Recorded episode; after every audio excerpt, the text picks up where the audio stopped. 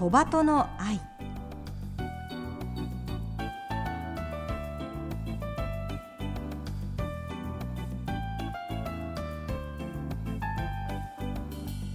小鳩の愛ポッドキャストまたはラジオクラウドでお聞きの皆さんこんにちは。日本テレビアナウンサー杉野真美です。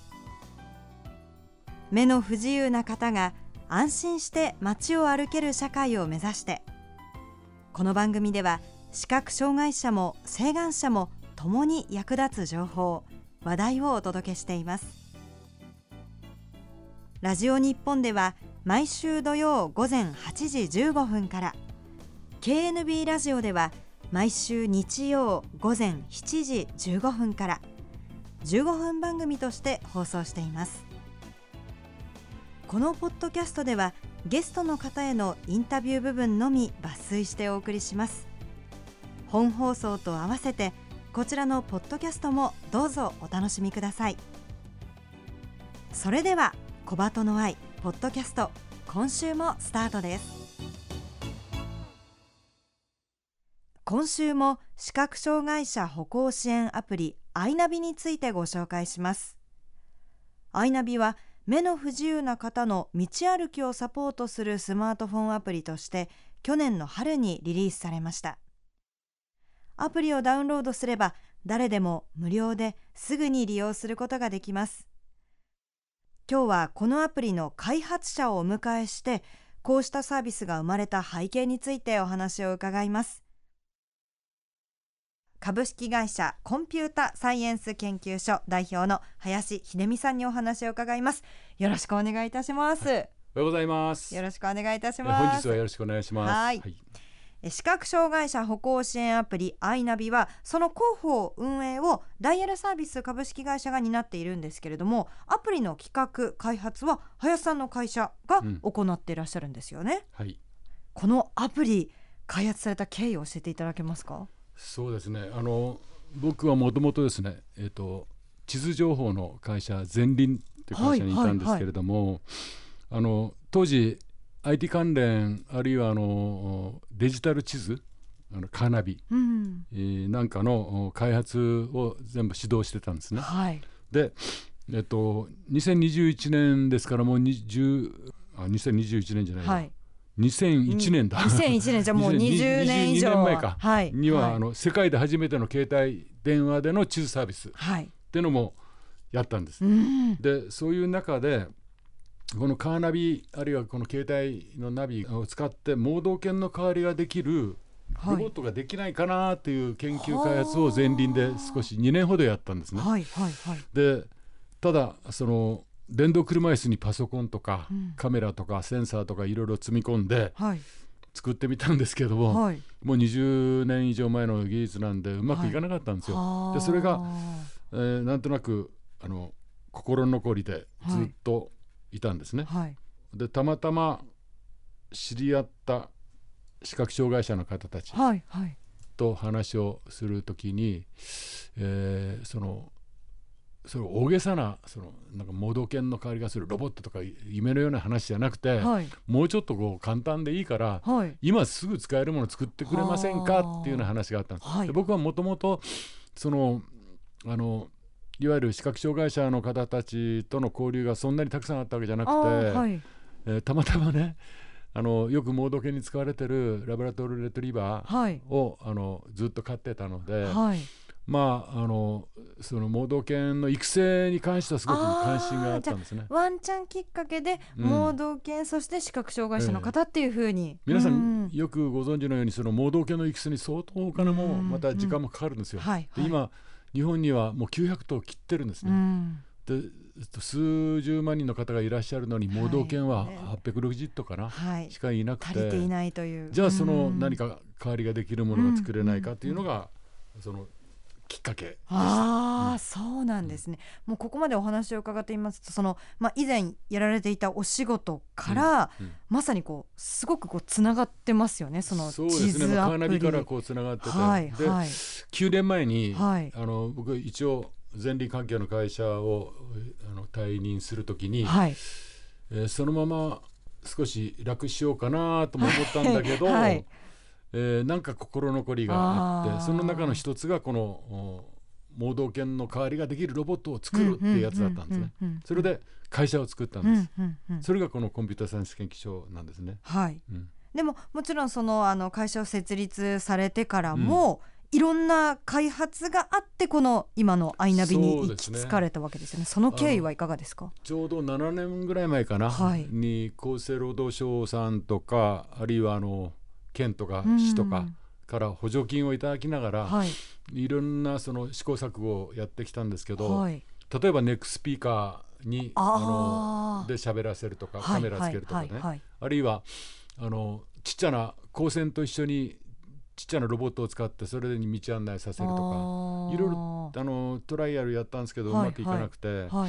でまあ7年間かけて、ようやくまあ、たどり着いたんですけど盲導犬ロボットってのは、まあ、やればやるほどねすごく難しい。そのロボットの非常に繊細な技術も必要だし、はい、あの絶対間違ってはいけないっていうこともあるから、ね。うん、まだまだ先5年か10年ぐらいの先のことかなということで、またコストが高いあの例えばネクスピーカーみたいなやつ器具を使えば、あのユーザーさんに負担がかかりますよね。だから、えっと、多くの視覚障害者の方が持ってる iPhone だけでできるものをまず使っていただこうということであのこのアイナビアプリができました。だからこれまではそのあの新しいデバイスを生み出してそれをつけてもらうことでっていうサポートの考え方から、ええ、いやもうその根本に戻って、まあ、皆さんが持ってらっしゃる携帯でというところにでうん、でもそれもやっぱりその年月も思いも、ね、いろいろやったからこそこう元に戻ってきたみたいな感じですよね。あのこのアプリ実際にこう作られてから、うん、あの利用している方からはどんな声が届いていますか？そうですね、まあ、いろんなあの声をいただいてるんですけども、はい、その中でですね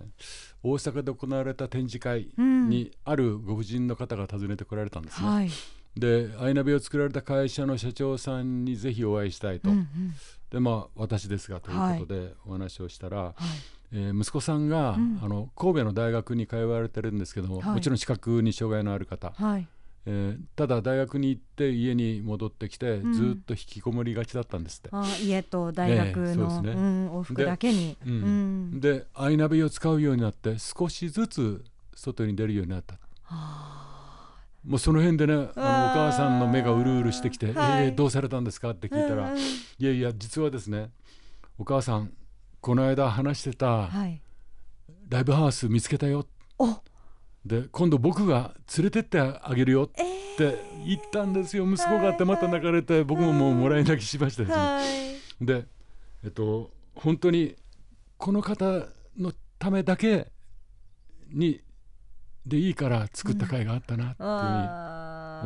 思いました。今も本当にありがたかったね目元がこううるうるされていますけれども、うん、やっぱりそういうこの話すると泣いちゃうんですよ、はい、そういうねあの実際に、あの使っていただいて、うん、そしてねご家族の方もその変化を実感できるぐらいの体験の話聞けると嬉しいですね。うん、まあねあの、もっともっとよくしなきゃいけない点とかいっぱいあるんだけれども、はいはいはい、まあそういうね話を聞いただけで本当に嬉しかったですね。うん。あのこのアプリの可能性というのもどんどん広がっていくと思うんですけれども、うん、あの林さんご自身はこのまあ、アプリを通じてどういった社会の実現というのをこう目指したいと思われてますそうですね、まああのまあ、社会の実現って言ったら大げさなんですけれども、ねはい、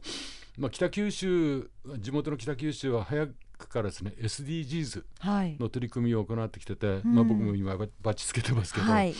で我が社もその賛同をしてます。で誰一人取り残さない社会の実現っていうねあの大きなテーマがあるんですけれども、はい、まあその中で我々にできることはまあ一人でも多くの視覚障害者が健常者と同じように一人で散歩に出かけたり、あるいは買い物したり仕事をしたり、えー、あるいは行けなかった旅行に行ったりということができるようになったらいいなというふうに思っています。まああの本当に社会の実現というよりもそんな小さなことかもしれませんがそれがねできるようになったら嬉しいなと。それからもともと会社をもう作って9年になりますけどももともとのきっかけが盲導犬の代わりができるロボットの開発だったので、はいうん、それを5年後10年後になるかもしれないけど僕80歳過ぎちゃうんですけど、ね、まだまだお元気で、ぜひ実現したいなと思っています。そうですね、はい、視覚障害者歩行支援アプリアイナビを開発した株式会社コンピュータサイエンス研究所代表の林秀美さんのインタビューをお届けしました。盲導犬ロボットを作るという壮大な夢を一旦は諦めたものの何か他に目の不自由な方に役立つサービスを届けたいという思いからアイナビの開発に奮闘されました。誰一人取り残さない社会を目指してという林社長の思いに複数の企業団体が協賛しこのアプリは無償で提供されています。さてインタビューの中ではこのアプリに救われたという親子のお話を林社長が紹介してくださいましたが各地の体験会でもアイナビを利用された方からこんな声がありました。やっぱりずっと不安を持ちながらあの行動しているので誰かが一緒に歩いてくれてるような感じっていうかあの介助者がいるような感じでとても心強いなと思いました。はい、お店のことも名前出たしね、あとあの信号赤青っていうのもちゃんとはっきり分かりやすかったですしちょっとあのそれた道を方向それると左向いてください右向いてくださいって言われるので一歩間違えて違う方向行くともう本当にもうとてつもないことになっちゃうからそうですねそういうのがあ便利だなと思って、はい、思いました。弱視や視野狭窄、野毛といった症状がある女性お二人の感想をご紹介しました。お二人とも精度の高いナビに感心されている様子でしたね。アイナビのこうしたサービスを可能にしたのは、アプリに搭載された AI 機能や GPS といった最新技術によるものです。体験した方からの喜びの声やリクエストも聞きながら、アイナビのサービスは常に進化し続けているといいます。その詳しい内容はまた来週お届けしますお楽しみにお送りしてきました小鳩の愛今週も視覚障害者歩行支援アプリアイナビについてご紹介しましたいかがでしたでしょうか？このアプリはどなたでも無料で利用できます。気になる方はまずは iPhone アプリをダウンロードしてみてください。詳しくはアイナビホームページでご確認ください。ここまでのお相手は日本テレビアナウンサー杉野真美でした。